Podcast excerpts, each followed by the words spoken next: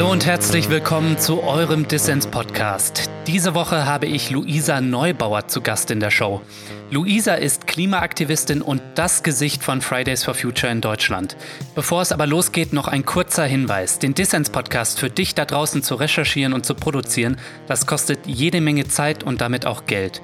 Wenn du willst, dass wir in Dissens weiter über Kapitalismus und das gute Leben sprechen, dann werde jetzt Fördermitglied. Das geht schon ab 2 Euro im Monat. Als Fördermitglied nimmst du unter anderem automatisch an Verlosungen teil. Auch diese Folge gibt es was Schönes zu gewinnen. Alle Infos hierzu in den Show Notes. Jetzt geht's aber los mit der aktuellen Folge Dissens. Mein Name ist Lukas Andreka. Viel Spaß. Dissens, der Podcast für linke Gesellschaftskritik.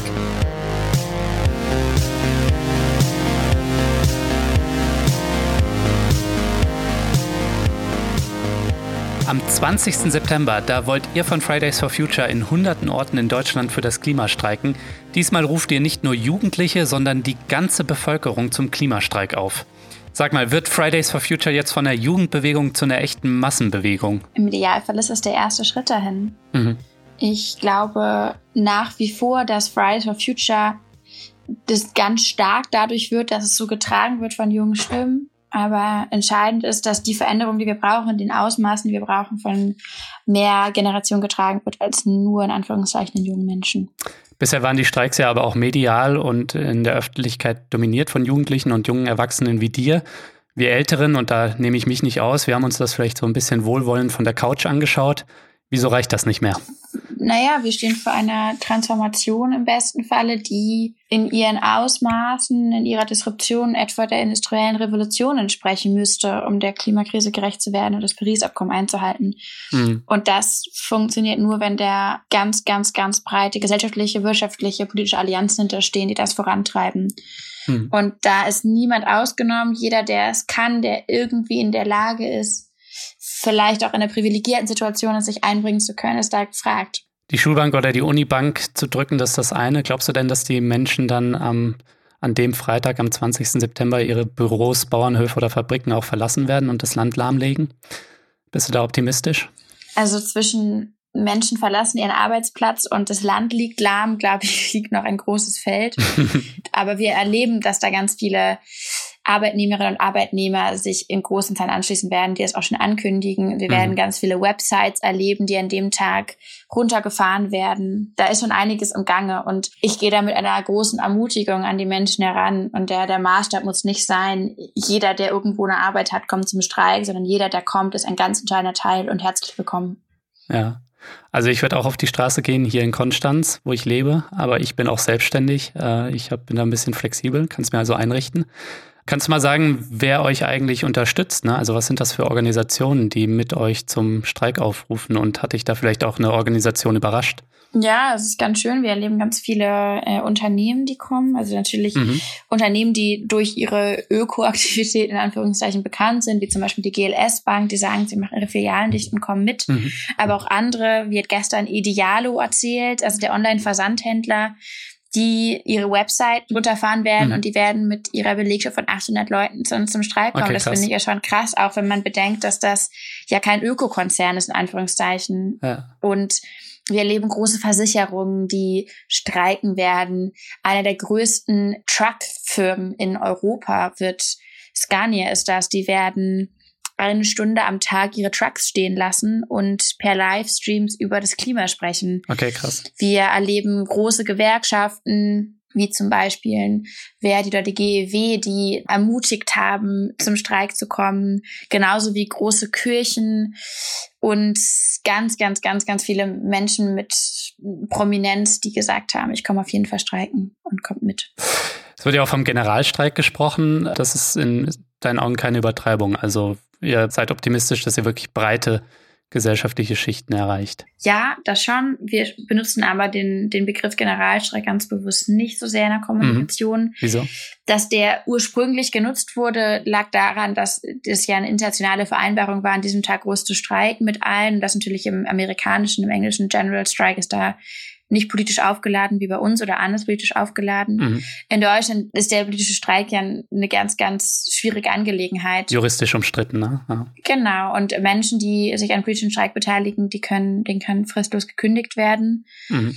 Das wollen wir natürlich nicht. Das kann auch nicht das Ziel sein. Das heißt, wir rufen zum Klimastreik auf oder zu Protesten für das Klima und ermutigen alle Menschen, sich daran zu beteiligen. Mhm. Ich glaube schon, dass sich da eine neue Dimension an Vielfalt auf der Straße abbilden wird, das sicherlich. Wenn wir an dem Freitag auf der Straße sind, dann tagt ja in Berlin gleichzeitig das Klimakabinett. Dort entscheidet die Bundesregierung über die nächsten Schritte in der Klimapolitik. Deutschland hat sich ja verpflichtet, bis 2050 klimaneutral zu sein. Sind wir damit denn nicht auf dem richtigen Weg? Nee, die Bundesregierung hat das Paris-Abkommen verabschiedet. Mhm. Und das Paris-Abkommen verlangt von Staaten wie Deutschland deutlich vor 2050 klimaneutral zu werden, etwa zwischen 2030 und 2040. Mhm. Das heißt, mit 2050 bricht die Bundesregierung in Anführungszeichen dieses Abkommen oder hält es nicht ein. Und das ist fatal, weil beim Klima die Frage der Zeitlichkeit einfach im Zentrum steht. Okay. Das ist, glaube ich, leicht zu übersehen. Aber langsamer Klimaschutz ist praktisch kein Klimaschutz. Und es geht euch zu langsam. Also was fordert ihr im Gegensatz äh, zur Bundesregierung? Also wie sieht die Beschleunigung aus, die ihr fordert? Kannst du da mal ein paar Beispiele geben? Naja, wir fordern, dass die Klimaneutralität 2035 erreicht wird. Mhm. Also Klimaneutralität ist jetzt ein, ein schwieriger wissenschaftlicher Begriff, aber dass man bei Netto Null ankommt das ist auch machbar, sagen Expertinnen und Experten. Ich glaube, dabei ist es wichtig zu betonen, dass es ja nicht wir fordern, es ist ja nicht wir, die irgendwie aus dem hohen Bauch heraus entscheiden, das fänden wir jetzt nett, sondern dass wir uns mit Wissenschaftlerinnen und Wissenschaftlern, Experten aus ganz, ganz vielen verschiedenen Feldern zusammengesetzt haben mhm. und haben beraten lassen, was denn machbar ist, also was mit politischem Willen durchsetzbar ist und was notwendig ist, um Paris einzuhalten. Mhm. Und da sind wir bei 2035 rausgekommen. Und es umfasst dann so Dinge wie Kohleausstieg bis 2030 und 100 Prozent Erneuerbare bis 2035, oder? Genau. Was euch ja auch vorschwebt und was man oft als Forderung von euch hört, ist eine CO2-Bepreisung. Darüber wird auch im Klimakabinett oder jetzt im Vorfeld debattiert. Wie muss so ein Instrument denn gestaltet sein? Weil da sind ja auch die unterschiedlichsten Vorschläge, auch was die Preise angeht für eine Tonne CO2-Emissionen. Wie muss so ein Instrument gestaltet sein, damit es wirklich effektiv zu Klimaschutz wird? Ja, das ist eine spannende Frage, auch eine sehr kontrovers gerade.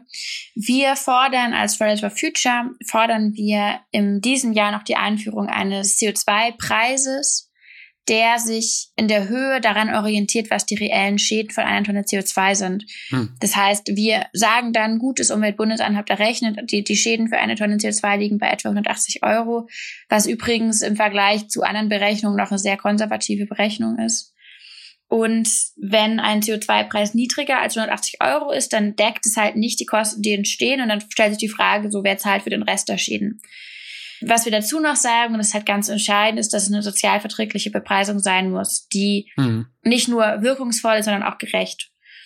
Und wie das jetzt konkret aussieht, das sind ja juristische Feinheiten, das sind Fragen für äh, Steuerexpertinnen und Experten da sehe ich überhaupt gar nicht die Notwendigkeit von Fridays for Future, feingradige Steuervorschläge zu machen, Besteuerungsmechanismen auszuarbeiten. Dafür haben wir Ministerien in diesem Land, wo dann natürlich ganz die Verantwortung liegt. Was wir ja tun, ist, wir, wir stellen diese Forderungen in den Raum und formulieren Bedingungen, die ermöglicht werden müssen, damit das auch ein nachhaltiges Instrument sein kann, womit halt niemandem geholfen ist, wenn eine Steuer eingeführt ist, die so ungerecht in ihrer Wirkung ist für die Menschen, dass am Ende irgendwie halb Deutschland darüber entzürnt ist, dass da jetzt irgendwas fürs Klima getan wird. Hm. Das geht natürlich nicht. Ja, ich wollte dich gerade fragen, ne? also durch ein CO2-Preis könnten Strompreise und Sprit zum Beispiel hierzulande teurer werden, was sich vielleicht am Ende nicht jeder leisten kann, wenn es nicht sozial gerecht gestaltet ist. Hältst du denn sowas wie die Gelbwesten in Deutschland auch für möglich, wenn wir das verschlafen, den Umbau, den sozial-ökologischen auch sozial gerecht zu gestalten? Ich habe das Gefühl, da steht so ein bisschen wie so ein, ein böses Omen über allen Klimaschutzfragen, wenn da so gemunkelt wird, oh nein, und die Gelbwesten kommen und so. ich glaube, da muss man ein bisschen genauer hingucken, warum es denn die Gelbwesten in Frankreich so gab in ihrer Erscheinung oder gibt. Und das liegt natürlich daran, dass irgendwie ein ungerechter Mechanismus eingeführt wurde, aber auch ganz, ganz viel Frust gegenüber Macron, gegenüber der politischen Elite, gegenüber einem Establishment, was weit entfernt ist von den, von den Lebensrealitäten der Menschen. Hm. Das hat sozusagen kulturell noch ganz andere Begründe gehabt, die Frankreich spezifisch sind. Hm. Das ist, glaube ich, in meiner Wahrnehmung in Deutschland jetzt nicht akut eine Frage. Was wir aber erleben, sind, dass Leute aus Protest zum Beispiel über eine Klimaschutzpolitik die AfD wählen. Und das ist auch ein Problem. auf die eigene Art eine Katastrophe, genau. Und auch das muss natürlich verhindert werden. Also ich glaube, muss sich ein bisschen verabschieden von diesem, von diesem Bild des Wutbürgers als Gelbwestenträger, sondern sozusagen hin zu der Überlegung, so was passiert denn mit Menschen, die das Gefühl haben, die Ungerechtigkeiten, die ohnehin schon in diesem Land vorherrschen, werden verstärkt durch Klimaschutz. Das geht nicht. Hm. Ich glaube, gleichzeitig muss man sich übrigens auch von dem Bild verabschieden, dass jeder Klimaschutzmechanismus sämtliche Ungerechtigkeiten aus dem Weg räumen wird. Das werden die nämlich nicht tun. Und das wird natürlich teilweise Veränderungen mit sich bringen, die per se immer neu und ungewohnt sind. In Schweden gibt es ja seit 1991 eine Steuer auf den Ausstoß von Kohlendioxid. Und da funktioniert es ja anscheinend. Äh, was können wir vom schwedischen Modell lernen? Ja, das ist ein total spannendes Beispiel. Das schwedische Modell, was die da ja gemacht haben, ist, die haben nicht gesagt, wir machen jetzt eine CO2-Steuer, Freunde, guckt, wie ihr damit zurechtkommt, mhm. sondern die haben eine Steuerreform durchgeführt.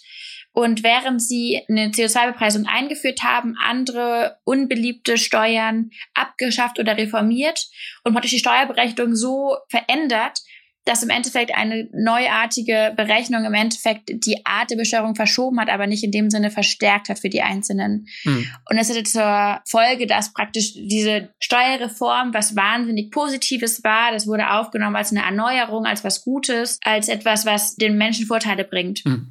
Und ich meine, heute ist der CO2-Preis in Schweden bei 120 Euro, also da hm. kann man sicherlich einiges an Beispielen dran nehmen. Hm.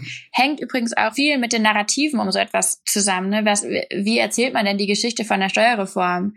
Ist es was, was Aufbruch ist, was Erneuerung ist, was modern ist, was zeitgemäß ist oder ist es etwas eine Riesenbelastung von den bösen Ökos durchgesetzt, weil sie Menschen nicht mögen oder sowas. Also hm. überspitzt formuliert. Das ist auch immer die Frage, mit was für einer Mentality, mit was für einer Einstellung geht man an sowas ran. Hm. Aber kannst du vielleicht einmal erklären, hat das in Schweden denn eigentlich auch real zu mehr Klimaschutz geführt? Also beispielsweise dazu, dass pro Kopf irgendwie weniger CO2 ausgestoßen wird? Also vom Wohlstandsniveau ist das Land ja nämlich vielleicht vergleichbar mit äh, Deutschland. Mm. Ja, das ist schwierig, weil die Schweden einfach die Grundvoraussetzungen so anders sind. Es hat reell schon dazu geführt, dass CO2 gesunken ist, wie mhm. das auch in Deutschland der Fall war, aber in Schweden deutlich schneller. Die Pro-Kopf-CO2-Belastung in Schweden, wenn man den Flugverkehr und den Handel mit einbezieht, ist natürlich gigantisch hoch. Hm. Weil in Schweden einfach nochmal anders als in Deutschland viel weniger zum Beispiel über Bahnschienen transportiert wird. Da wird einfach viel mehr eingeflogen zum mhm. Beispiel oder auch durch Dieseltanker eingeladen. Okay. Das ist nach wie vor ein Problem. Das hängt aber vor allem damit zusammen, dass bisher es kaum Mechanismen gibt, die internationalen Flugverkehr, also Cargoflüge und die internationalen Schiffe mit in die CO2-Bepreisung einrechnen. Da, da verlässt man sich schnell auf irgendwie die nationalen, also die, die Emissionen, die auf dem eigenen Grund und Boden emittiert werden, nicht aber die, die man importiert. Hm. Das ist aber ein strukturelles Problem, was es in ganz vielen Ländern gibt und wo auch in Deutschland und Europa dringend was getan werden müsste. Die CO2-Steuer ist das eine und ich halte sie auch für wichtig, ähm, aber ich bin skeptisch, ob der Markt alleine die Bedingungen dafür schaffen wird, dass wir alle irgendwie ein ökologisches Leben leben können. Äh, wenn es zum Beispiel in den Städten und auf dem Land auch keine alternative Verkehrsinfrastruktur zum Beispiel gibt, äh, brauchen wir auch nicht irgendwie einen fetten sozial-ökologischen Umbau. Du hast vorhin es mit der industriellen Revolution verglichen, ne? also einen Umbau der Gesellschaft in den Dimensionen. Also brauchen wir irgendwie einen Green New Deal, wird das ja zum Beispiel gerne in den USA genannt, Investitionen in bessere Bahnen, in äh, eine bessere Nahverkehrsinfrastruktur etc. pp. Absolut. Es ist absurd, was wir mit dem Marktbegriff anstellen. Also wir, wir halten das hoch wie irgendwie diese unsichtbare Hand, die so gottesgleich irgendwie die Welt in Ordnung hält. Hm. Und gleichzeitig tun wir so, dass jeder Mechanismus, der möglicherweise eingeführt werden könnte, diesen Markt vollständig auseinandernehmen wird. Also wir haben da ein ganz merkwürdiges Verständnis von dieser Rolle des Marktes, was auch immer das in unserem Verständnis ist. Das ist ja auch gefüllt mit Assoziation und Vorstellung. Mhm. Das ist schon merkwürdig. Also wie so eine, so eine krampfhafte Liebesbeziehung, die aber ungesund ist für beide Seiten. Mhm. Und das heißt, nein, sich darauf zu verlassen, dass der Markt dieser Krise befreien wird, das wäre ignorant. Wir brauchen da ein gigantisches Maßnahmenpaket wo eine CO2-Bepreisung, das sagen halt Ökonomen und Klimawissenschaftler und Klimawissenschaftler aus der ganzen Welt, ein Teil von sein sollte oder sein muss. Mhm. Aber nur der Anfang von einer langen Liste. die Frage nach, wie schafft man es denn, eine Wirtschaft, die 250 Jahre gewachsen ist, weil sie fossile Energien genutzt hat, umzumünzen auf eine Wirtschaft, die völlig ohne fossile Energieträger auskommt, ist natürlich eine total spannende mhm. und eine sehr interessante und ich glaube auch vielversprechende Theorie ist da halt, dass man durch Investitionen, ähnlich halt in der Dimension des New Deals damals in den USA, es schafft, die Sektoren, die CO2-neutral oder CO2-niedrig sind, so zu stärken, dass genau dort irgendwie die Wachstumseffekte eintreten, die halt ohne Emissionssteigerung einherkommen. Mhm. Das heißt, übersetzt, Investitionen zum Beispiel massivst in Bildung, Soziales, Gesunde, das sind klassische Sektoren, die für eine Gesellschaft großartig sind, die Menschen glücklich machen. Gebildete Menschen, denen geht es in der Regel besser, die haben in der Regel ein besseres Einkommen etc. Genauso gesunde Menschen. Mhm. Wenn wir Wohlstand mal runterbrechen auf die Frage des Wohls, was tut denn Menschen gut, was ist ein glückliches Leben, was ist ein gutes Leben, finden wir da ganz viele Antworten. Wenn man da zum Beispiel massiv dran investieren würde, würde man dort ganz viel Wachstum schaffen an der Stelle, wo es qualitativ wäre, ein, ein qualitatives nachhaltiges, glückliches Wachstum. Mhm. Und gerade in Europa, also viele sprechen von einem European Green New Deal als eine Option, erweckt das auch nochmal neue Möglichkeiten, wenn wir überlegen, wie schaffen wir das dann Europa zum, wie Frau van der Leyen sagt, mit Berechtigung tatsächlich zum ersten klimaneutralen Kontinent zu machen. Das wird nicht funktionieren, wenn man nicht massiv zum Beispiel in Süd- und Osteuropa in Energiewenden investiert mhm. und in Deutschland in die Puschen kommt. Also auch da sozusagen die Frage von, wie investiert man so in nachhaltige Energien, in erneuerbare dass das langfristig diese Transformation möglich macht. Wie finanzieren wir das denn? Also das äh, erfordert ja so eine Wende enorme Mengen an Geld, an Asche. Ja. Aber ich habe schon so das Gefühl, äh, dass sich einige Leute nicht klar machen, dass es irgendwo herkommen muss. Und weiß nicht, ob du da Ideen hast oder ob es da Ideen gibt, wo das Geld herkommen könnte. Wenn es eine Sache gibt, die ich in den letzten Monaten gelernt habe, ist, dass wenn der politische Wille da ist, das Geld nicht das Problem sein muss. Mhm. Wir setzen uns bei for Future auch dafür ein, dass die Subventionen für fossile Energieträger beendet werden, mhm. was halt gerade diese Absurdität ist. Ne? Also die steuerlichen Begünstigungen und Subventionen, die die dreckigsten Unternehmen dieses Landes erfahren, die betragen halt sowas wie 40 bis 60 Milliarden Euro pro Jahr. Mhm. Wenn man bedenkt, was man damit machen könnte, wenn man in eine nachhaltige Zukunft investieren könnte, eröffnen sich schon einige Möglichkeitsfenster, wenn man sich überlegt, dass das irgendwie ein Sechstel von unserem gesamten Haushalt ist. Mhm. Das heißt, das ist schon die Frage auch, wie gehen wir damit Geld um? Und das natürlich nicht, also dass natürlich Umverteilung stattfinden müssen, weg von den Unternehmen, die oder weg von den Institutionen, von den Akteuren, mhm. die durch steuerliche Begünstigung weiter Klimaschäden auslösen, die dann wieder von Steuergeldern behoben werden müssen. Also das passt ja auch nicht so richtig. Hm. Da muss man sich vielleicht aber auch mal der harten Frage stellen, sind wir denn wirklich bereit zu sagen, wir beenden diese Klimazerstörung und fangen auch an, in der Art und Weise Geld zu allokieren? Also hm das ist schon vor aller, in aller, allererster Instanz eine Frage von politischen Wille, ähm, was gerade passiert. Also ich meine, also die EEG-Umlage ist das beste Beispiel. Ne? Da werden die, die Drecksunternehmen ausgenommen, die zahlen sehr verringerten Satz und dafür zahlen alle anderen mehr. So, dass Menschen jetzt unzufrieden sind mit ihren Rechnungen, mit ihren Steuern, die sie zahlen. Da muss man sich auch fragen, ja, aber wen entlasten wir denn dabei? Und das sind halt nicht die Menschen, die weniger verdienen oder die das weniger können in erster Instanz, sondern das sind die, die großen Unternehmen, die Milliardenumsätze machen und weiterhin das Klima zerstören.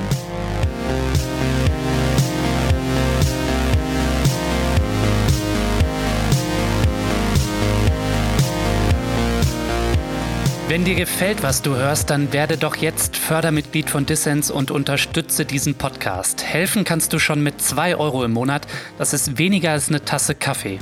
Alle Infos hierzu gibt's auf der Internetseite dissenspodcast.de, der Link auch in den Show Notes. Als Mitglied von Dissent sorgst du nicht nur dafür, dass wir dauerhaft gute Ideen für alle senden können, nein, du nimmst unter anderem auch automatisch an Verlosungen teil. Auch diese Folge gibt es was Schönes zu gewinnen und zwar das Klimabuch von Esther Gonstalla. Darin gibt es in 50 Grafiken übersichtlich Infos zur Klimakrise. Für Normalos wie Klimanerds ist das ein wertvolles Buch. Mach also mit bei Dissens, dann machst du nicht nur mich glücklich, sondern du hast auch die Chance, das Buch zu gewinnen.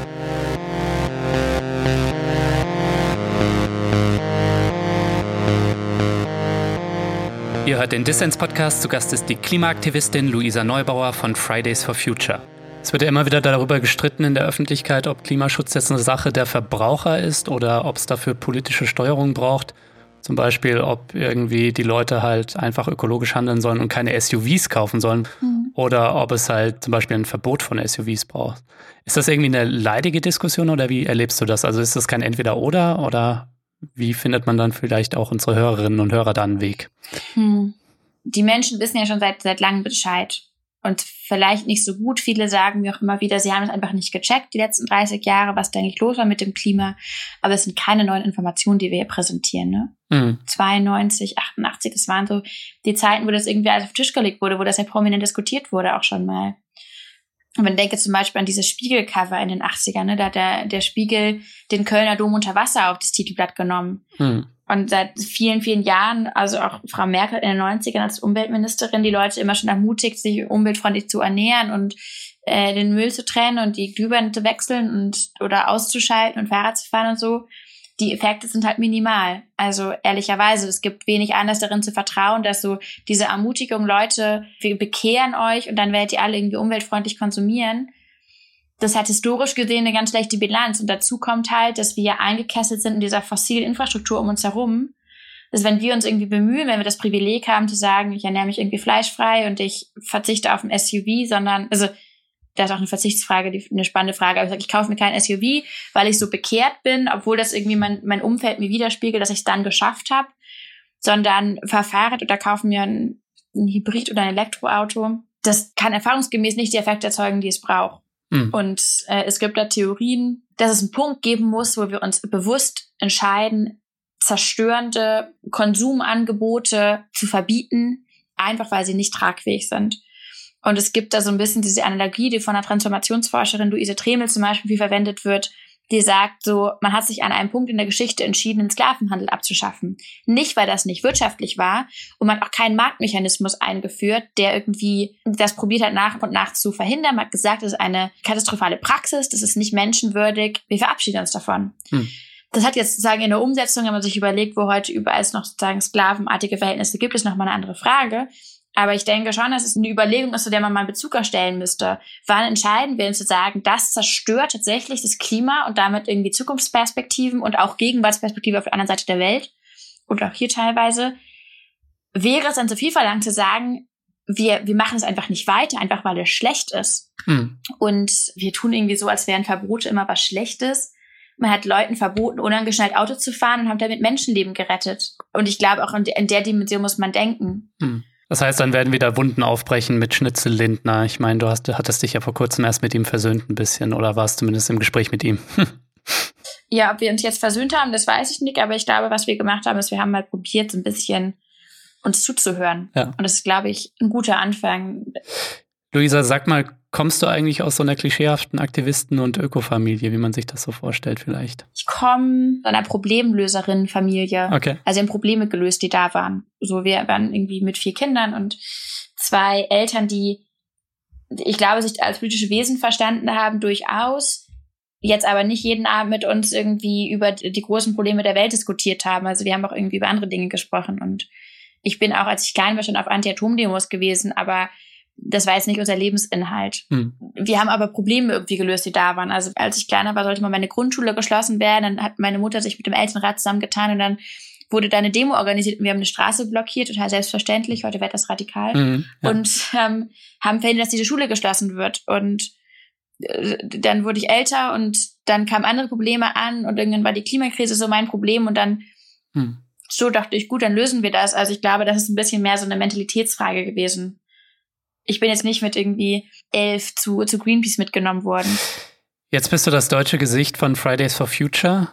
Du wirst auch mal gerne, auch wenn du dich dagegen wehrst, die deutsche Greta Thunberg genannt.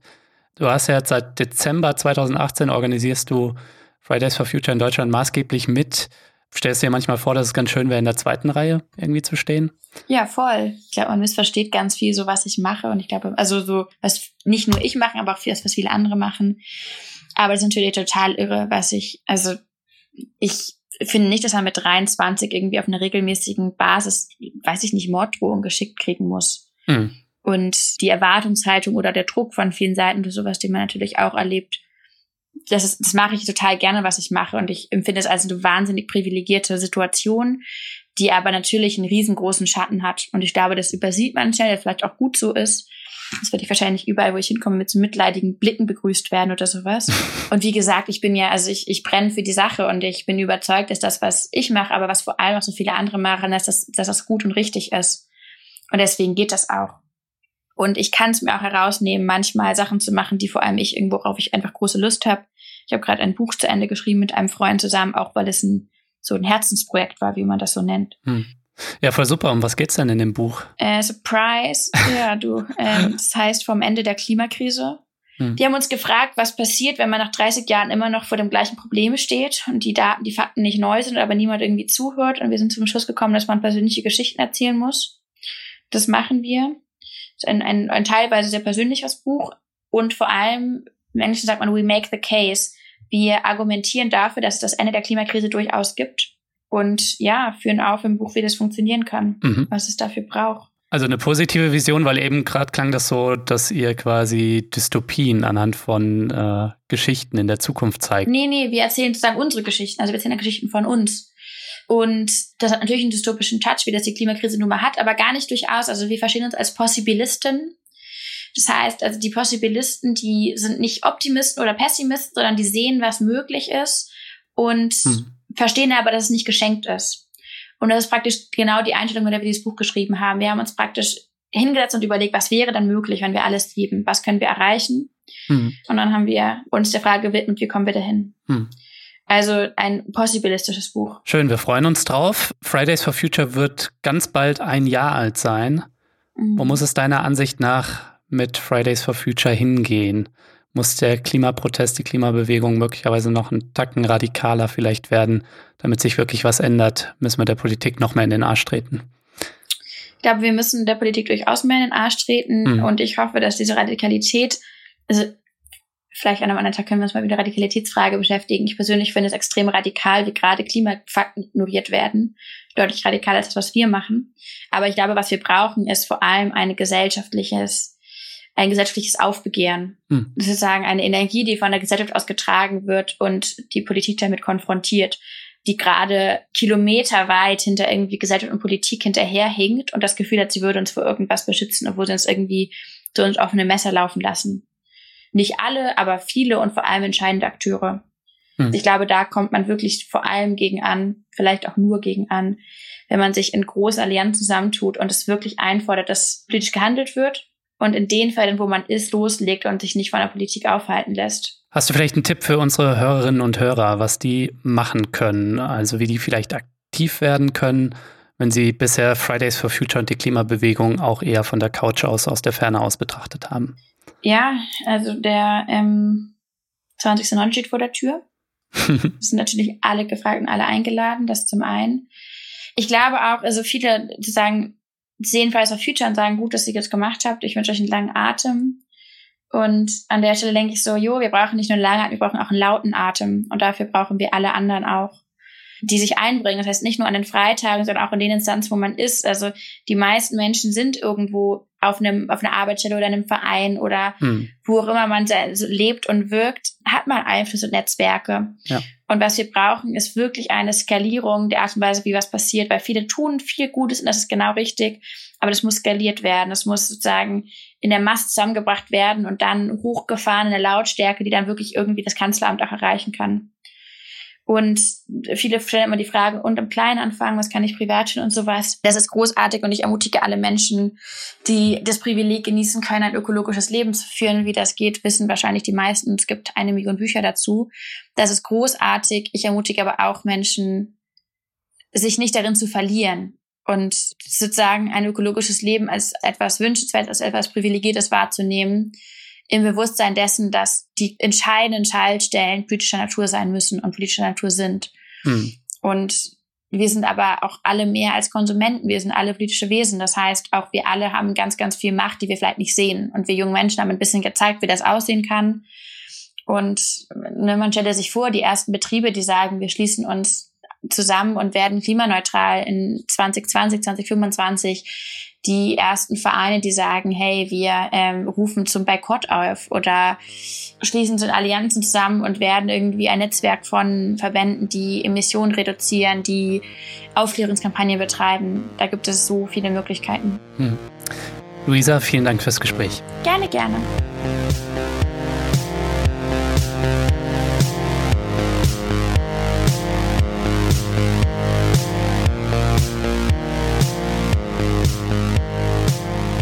Das war der Dissens-Podcast für diese Woche. Schön, dass ihr dabei wart. Zu Gast war die Klimaaktivistin Luisa Neubauer von Fridays for Future. Und vergiss nicht, Dissens braucht deine Unterstützung. Wenn dir dieser Podcast gefällt und wenn du noch einen Groschen über hast, dann werde Fördermitglied. Das geht schon ab 2 Euro im Monat. Ihr wollt mehr von Dissens, wie ihr Dissens abonnieren könnt? Dazu gibt's alle Infos auf dissenspodcast.de. Ich freue mich auch über Kommentare und Anregungen. Danke fürs Zuhören und bis nächste Woche.